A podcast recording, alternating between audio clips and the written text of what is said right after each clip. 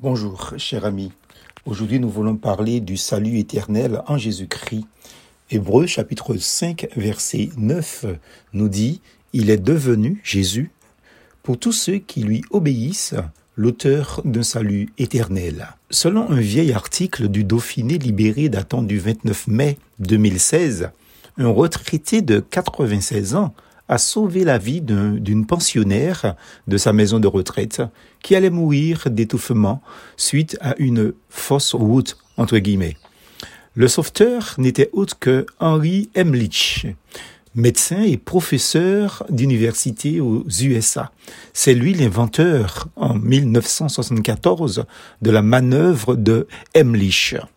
Celle-ci consiste à se placer derrière la victime et à provoquer l'expulsion du corps étranger par une forte pression dans le creux de l'estomac. Emlich, cet inventeur génial, qui grâce à son geste a sauvé temporellement parlant un nombre incalculable de vies, mais il était un être humain mortel. Pour preuve, il est mort le 17 décembre 2016 à Cincinnati, dans l'Ohio aux États-Unis. Il ne pourra plus sauver personne, humainement parlant, même si sa manœuvre est restée fort utile pour l'humanité.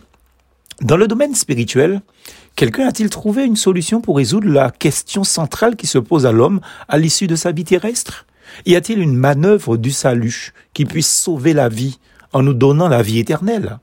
Les efforts de la part des sages et des philosophes, des politiciens, les, hommes les plus admirables, ben, n'y parviennent pas.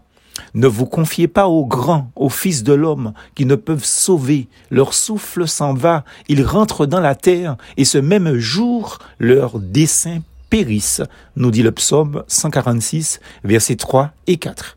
Même les hommes les meilleurs passe comme la fleur des champs, car toute chair est comme l'herbe, et toute sa gloire comme la fleur de l'herbe. L'herbe sèche et la fleur tombe.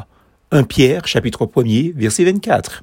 Heureusement, un événement essentiel s'est produit dans l'histoire humaine. Jésus-Christ est mort à la croix, puis il est ressuscité pour l'éternité. Il vit aujourd'hui éternellement. Il est un sauveur, non pas temporel, mais éternel pour toute personne qui met sa confiance en lui. Et le salut qu'il donne est aussi, lui, un salut éternel.